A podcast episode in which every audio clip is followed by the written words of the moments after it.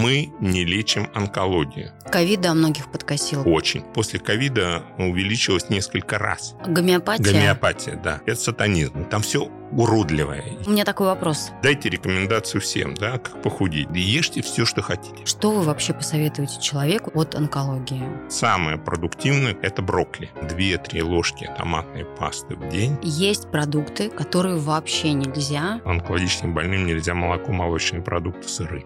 А Я почему? сейчас расскажу.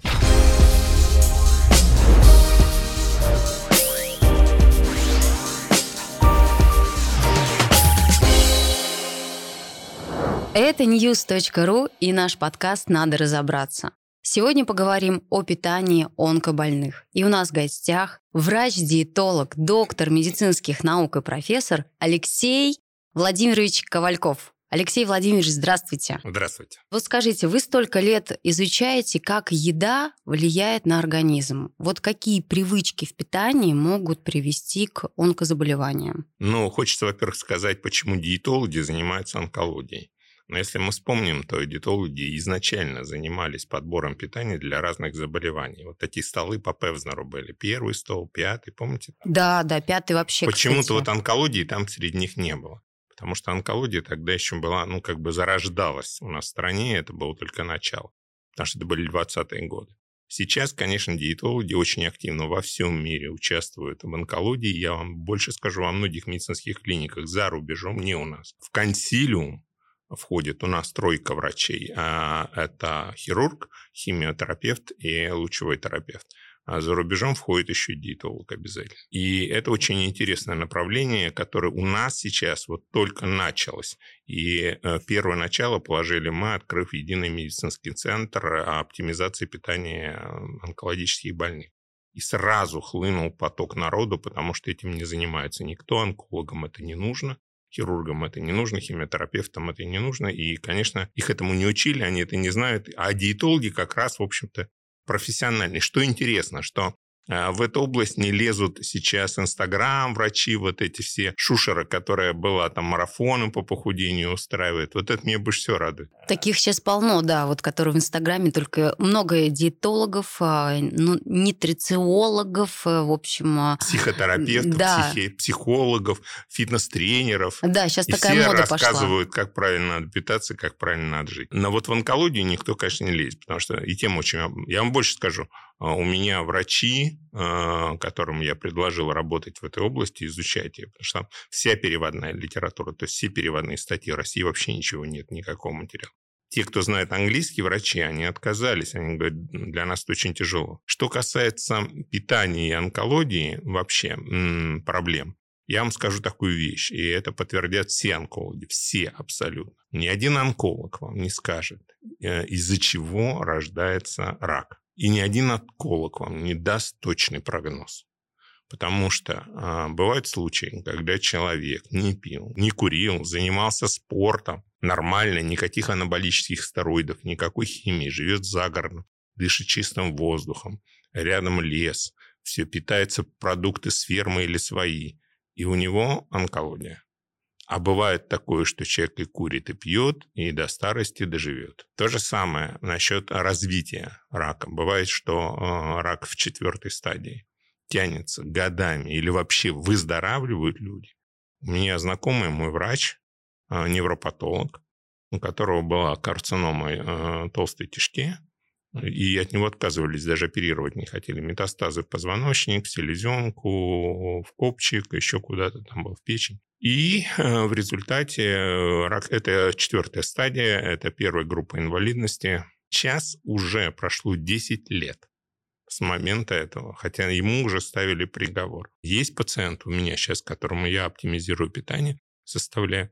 У него э, канцероматоз брюшины. Опухоли первичной не найдено.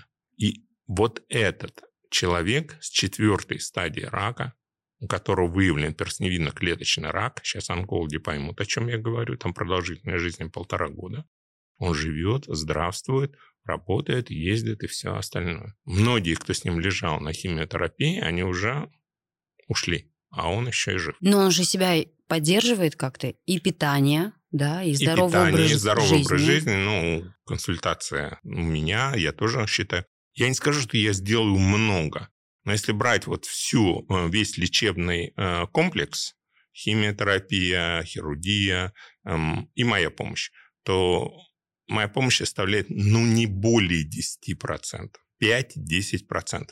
Поэтому у нас на сайте мы пишем «Мы не лечим онкологию». Этим занимаются специализированные врачи-онкологи. Второе правило. Мы не продаем и не назначаем и не рекомендуем никакие БАДы и препараты. Добиваться только исключительно продуктами питания. И вот многие а, врачи-онкологи, с которыми я сейчас работаю, они говорят, делайте благородное дело. А у нас сейчас в год умирает примерно 280-300 тысяч больных от рака. Причем после ковида увеличилось несколько раз количество больных. Ковид, да, многих подкосил. Очень. Дело не в том, что подкосил. Дело в том, что это э, вирус, он входит в клетку и меняет ее геном. И значит, какие-то клетки он убивает и создает там много вирусов, а они выходят на свободу. Это Почему на вирус нельзя влиять? Потому что он внутри клетки находится. А через клеточную мембрану не проходит ни один лекарственный препарат. А часть клеток он не, не может уничтожить, но он меняет их генотип. И получается атипичные клетки, как раз онкологические клетки. С какими-то клетками справляется иммунная система, с какими-то не успевает. И так как этих клеток за счет вируса образуется очень много, я вижу, что таких больных сейчас у нас примерно, ну, я не владею статистикой, она закрыта, примерно, ну, 3-4 миллиона в России. То есть, э, ну, очень много. 3-4 миллиона людей, которые заболевают онкологией. Да, причем я имею в виду злокачественную онкологию. Питание очень сильно влияет э, на людей, которые лечатся от онкологии. Что вы вообще посоветуете человеку? Вот какие-то базовые принципы, вот, которые сейчас проходят лечение от этой страшной болезни? Базовых принципов здесь не быть не может, потому что изначально онкология разная у всех. То есть была такая идея, что онкологические клетки – это клетки, которые очень быстро растут. Им надо очень много питания. И они питаются в основном углеводами. Сахаром, да? Да. Поэтому убирали, переводили на кетогенное питание, и как бы человек жил. И для всех, для всех, я подчеркиваю, это была одна общая рекомендация. Но потом оказалось, что опухоли эпителия грудной железы, а рак грудной железы очень частое заболевание. Я не знаю, как правильно. Самое популярное в России. Ну, у женщин, да. Причем лечится очень тяжело. Красная химиотерапия, в общем, ну, это эти растворы красного цвета, которые переносятся тяжело. Так вот, этот рак питается как раз жирами, а мы человека переводим на кетогенное питание, то есть на жиры. И он начинает расцветать на этом уровне. Поэтому единого здесь способа нет. Есть три звена, на которые можно воздействовать. Первое. Онкологическая клетка, она э, не просто создает вокруг себя капсулу, она еще и проращивает в себя очень тонкие, мелкие капилляры для питания собственного э, клетки. Прям сеть капилляров. Очень неправильной формы, там все уродливое. Есть звенья, на которые можно работать. Например, вот на эти сосуды, которые идут к этой онкологической клетке. Есть вещества, которые блокируют эти сосуды, не дают им расти, подавляют их. Можно блокировать, не давая питания этой онкологической клетке. Можно блокировать те клетки, которые вокруг создают ей капсулу и питают ее. Можно воздействовать на это так, и можно давать препараты, которые угнетают эту клетку. И эти препараты находятся в растении. Например, самое продуктивное, которое я назначаю ну, практически всем пациентам, это брокколи. В нем раз, содержится много разных или различных эндолов, эндол трикарбинол, еще другие эндол, которые блокируют в том числе метастазирование. Потому что вот эта теория э, насчет углеводов, да, она была очень популярна, но оказалось, что кетоны, которыми начинает питаться человек, человек когда у него заканчиваются углеводы, на кетон, и он кетогенное питание так называется, то э, раковая клетка многих видов рака состоит именно из кетонов. И когда нас стали назначать всем, ну, все смотрят же интернет, все стали питаться на кетогенной диете, у них метастазирование пошло просто рекой. Дайте рекомендацию всем, да, как похудеть. Таких вещей тут не проходит. У нас люди любят принимать БАДы бесконтрольно, витамины.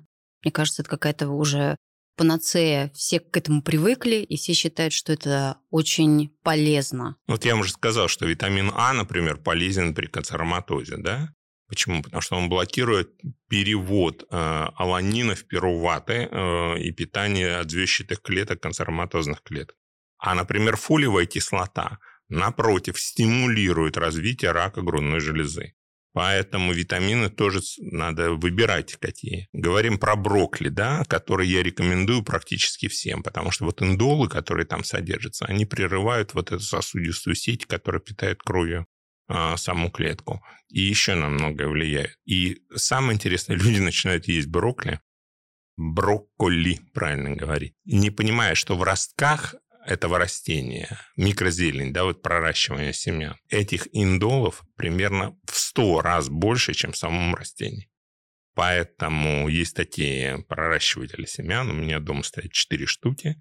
Каждый день я срезаю с одного, потом через два дня срезаю с другого. Урожай собираю. Мне жена на свою этот по фазенду пошел. Поэтому вот это растение я посоветовал всем. Именно ростки брокколи. Не ленитесь, проращивайте дома. Ешьте их три раза в день, ну, в неделю хотя бы. Ну, примерно грамм по 50. Это уже будет, ну, это минимум критический, с которого надо начать. Есть продукты, которые вообще нельзя при заболевании раком. Какие это продукты? Да нет таких продуктов. Вам любой сейчас врач скажет, что вот вы когда идете, ну, не вы, кто-то еще идет к онкологу, и доктор, а что мне есть-то вообще? Он говорит, ешьте все, что хотите. Главная беда и боязнь всех онкологов – это развитие кахексии, то есть истощение у пациентов. Оно происходит по двум принципам. Первое, самое главное, это то, что онкологическая опухоль забирает из себе часть белков, и когда мы, кстати, переходим на кетогенное питание, не даем углеводы, то э, включается процесс глюконеогенеза и э, начинается разрушаться активно клетки собственного тела, и при этом из нескольких э, аминокислот создается глюкоза, которая питает эту клетку. И человек худеет, прямо на глазах тает. Мы видим это поздних стадиях больные все с кахексией. Поэтому необходимо давать определенное количество белка. Но если у него на почве химиотерапии развилась хроническая почечная недостаточность, мы не можем давать такое количество белка. Там нужны специальные аминокислоты, определенные препараты. Это целая схема, которую надо понимать. Но кахексия существует. И вторая причина кахексии – это психологический стресс. Когда человек ну, вот узнал, что у него онкология, и он не может ничего есть. Допустим, съедал 20 пельменей за раз. Тут он 10 съедает, вот как при анорексии заболевании, вот то же самое возникает. Психологический тормоз. И он не может есть больше, чем нужно. И вот в этот момент на помощь приходит специальное питание. Кстати, еще один интересный факт. Вот все мы думаем, что это, знаете, как м- бывает только в кино и у соседей. А на самом деле а, у каждого из нас каждый день закладывается примерно 10 тысяч раковых клеток. 10 тысяч. Некоторые люди живут с ними постоянно, потому что раковые клетки, если их не убивают клетки иммунной системы, они а, создают вокруг себя капсулу, и они могут жить, у них нет аптоза, то есть они не погибают, как остальные клетки, они могут жить 15-20 лет. Если у человека возникает рак, это не значит, что у него возник в течение там, месяца-двух. Это значит, что эта клетка могла сидеть 10 лет. Но потом возникла ситуация, тот же вирус, да, коронавирус. Или стресс. Или стресс, при которой иммунная система немножко упала, и это дало толчок развития. Вы говорите, что рак э, кишечника а, питается углеводами, да, по-моему? Фруктозой. Фруктозой. Вот человек хочет покушать э, сладкое. Ему надо перетерпеть это? Нет, либо чуть-чуть можно? Там очень интересная система. Вот это уже наша разработка, не зарубежная, не стырили у америкосов. А мы разработали такую систему. То есть три дня человек питается без углеводов. За это время он тратит запасы гликогена в печени, запасы углеводов, которые у него есть в организме, но все равно количество углеводов резко сокращается. То есть полностью безуглеводная система. А на третий день начинается уже развитие глюконеогенеза на четвертый и образование кетоновых. И вот на четвертый день мы ему даем углеводы. Ну, по чуть-чуть. Нормированно, нормированно. Так скажем, из расчета на килограмм веса человека. То есть для работы организма вообще вот полноценной нам нужно в сутки примерно 120 граммов углеводов, чтобы не развился глюконеогенез и чтобы не было кетоза. И вот 120 граммов углеводов Кстати, знаете, норма, которая э, в России э, углеводов в сутки для каждого из нас? Нет. А, это вам любой эндокринолог подтвердит. Любой эндокринолог от 350 до 450 граммов углеводов в сутки. Если переводить сахар рафинат, то это получится вот почти ну, полтора стакана вот полностью сахарного песка каждый день. Представляете себе? И это норма, которая существует у нас в здравоохранении. И, конечно, мы ее срисовали у кого? У америкосов. Потому что мы же свое ничего не можем. Нет, но углеводы это же не только сахар, это картошечка, это рис. Вот все так думают. На самом деле крахмал, который содержится в картофеле, расщепляется э, при термической обработке, когда вы жарите, например, картошку или варите, на глюкозу и воду. Когда вы жарите картошку вот в сковородке и закроете крышкой, то у вас вся крышка будет в воде, прямо она стекает. Да. Вот эта вода, которая образовалась того, что крахмал разделился на глюкозу, и картошка становится сладкая. До этого она была такая нейтральная. Все углеводы, которые содержатся в яблоках, сухофруктах, в кашах, в йогурте, в молоке, особенно вообще онкологическим больным нельзя молоко, молочные продукты, сыры. А Я почему? сейчас расскажу. Давайте начнем с того, что вот, допустим, рак предстательной железы очень часто дает метастазы в легких. Это самое любимое его место. Это метастаза в легких будет не первичный рак легких, а клетки рака предстательной железы. Поэтому лечение этой метастазы в смысле питания делается такое же, как лечение э, рака предстательной железы. Понятно, да? Да. А любой рак, имеющий в своей основе мышечную ткань, миома матки, ну не рак, мио, ну онкология, миома матки, или рак матки, или рак предстательной железы, рак желудка, мышечная форма, они все стимулируются соматотропным гормоном. Они на нем просто вот как дрожжи растут. А молоко, которое изначально было создано для того, чтобы питать маленьких детенышей, ну, разных, я не беру только коров, млекопитающих, для того, чтобы они быстро росли.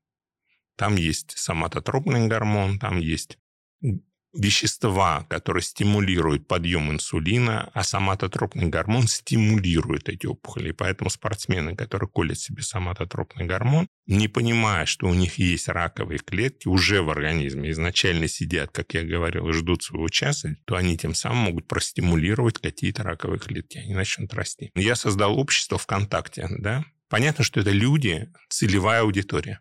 Вы знаете, сколько оттуда пришло пациентов?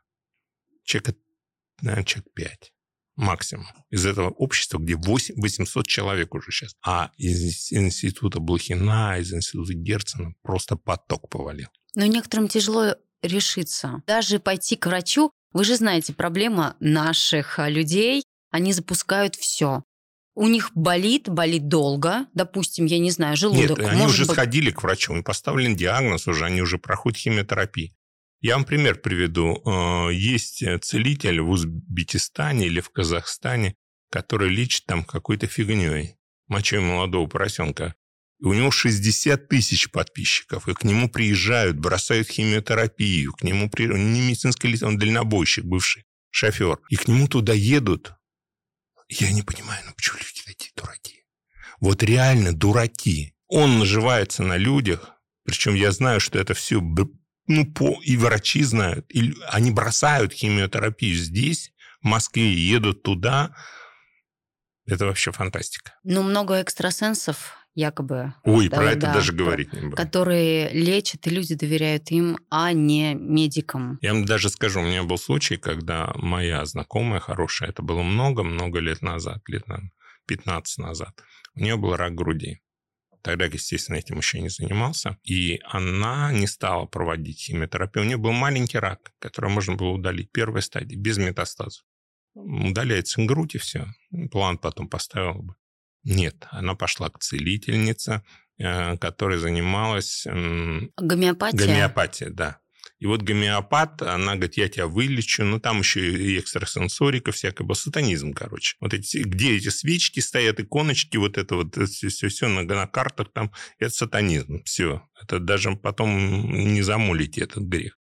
И вот она пошла. И она ходила, и она умерла буквально за два года. А если бы она пролечила, она могла жить еще и жить. Потому что опера... на ранних стадиях рак груди, если нет метастазов, оперируют, люди живут по 15-20 лет. Это нормально сейчас если он не запущен. Вот, кстати, самое интересное, вы знаете, где самое большое количество м- рака желудка? В азиатских странах. Больше всего в Японии.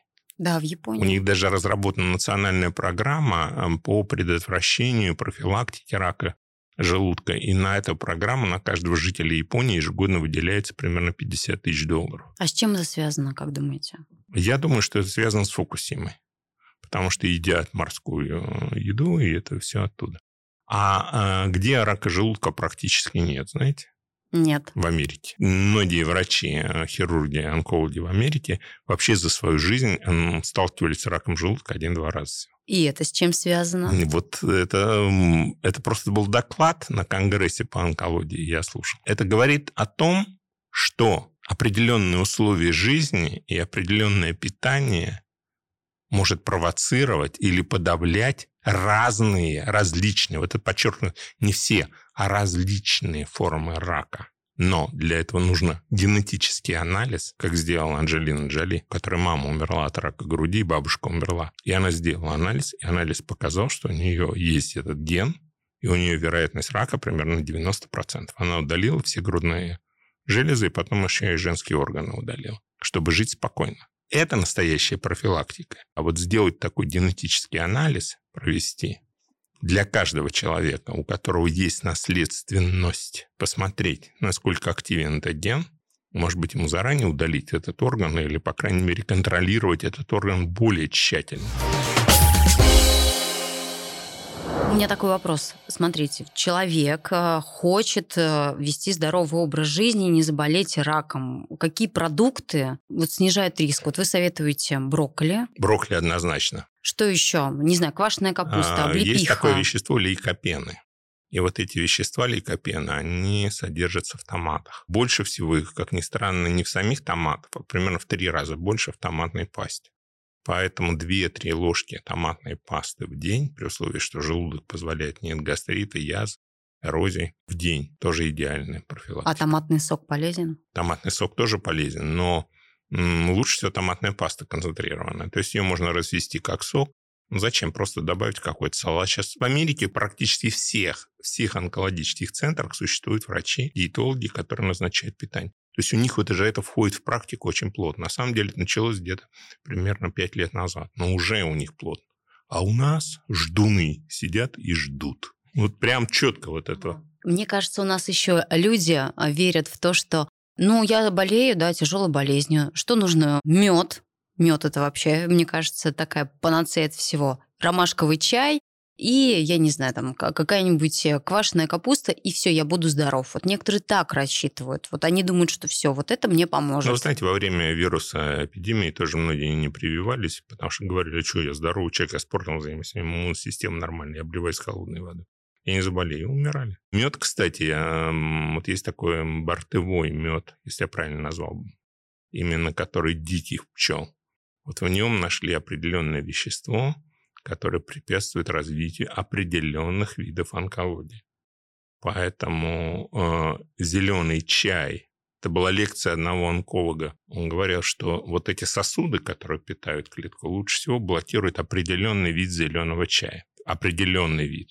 Там даже комбинация двух видов чая. И вот этот бортовой мед, который достают из ульев э, в лесу, вот в нем содержится вещество, единственный мед, других нет. Но это влияет не на все клетки. На некоторые влияет прям ух, а на некоторые влияет очень плохо. Все пациенты ставят на две точки зрения обычно. Ну, вот я по опыту знаю. Первое – это э, сколько проживу, столько проживу. Вторая – я вообще ни за что платить не буду. Вот меня государство должно лечить бесплатно – и его там лечат бесплатно. Он приехал, допустим, из Герцена, где ему сделали PayPack, есть такая технология, очень интересная, продуктин. Она единственная бесплатно делается только в России в институте Герцена. И многие говорят мне одну фразу очень интересную, что вот если была такая дверь, через которую можно было перейти, не испытывать никаких мучений, боли, чтобы это не был суицид, потому что это грех. А вот просто вот выйти, Господь бы сделал такую дверь, я бы, говорит, вышел и все. Попрощался с ними, со всеми и вышел. Это очень сильные люди, на самом деле. А есть люди, которые, ну вот, пытаются бороться. И вот они чаще всего побеждают. Люди, которые борются, они живут дольше и действительно да. побеждают. У меня знакомые, которые болели онкологией, много лет прожили. И действительно... И вот они используют все. Да, все. И питание. И питание. Абсолютно. Но вот главное им не попасть в руки этих вот мошенников, которые им там впаривают соды, их начинают лечить там, уксусом, мочой молодого поросенка, еще чем-то еще. К ним не попасть. Ну, по крайней мере, чтобы это врач был. Он хоть не навредит, потому что заповедь на ноцеру не навреди. Это очень важно. Вы меня еще не спросили, спортом можно заниматься? Я как раз хочу спросить, да, спортом, движение, что порекомендуете? Вот смотрите, большинство препаратов, особенно препараты платины, которые назначают при химиотерапии, они угнетают нефроны почек. И буквально сжигают там почки, 20-30% остается живых почек. Мы определяем это по анализу креатинин в крови. И когда креатинин, скорость клубочковой фильтрации составляет 200 креатинин, скорость клубочковой фильтрации снижена, то мы не разрешаем ни в коем случае проводить силовые нагрузки. Потому что любая травма мышц – это выброс креатинина.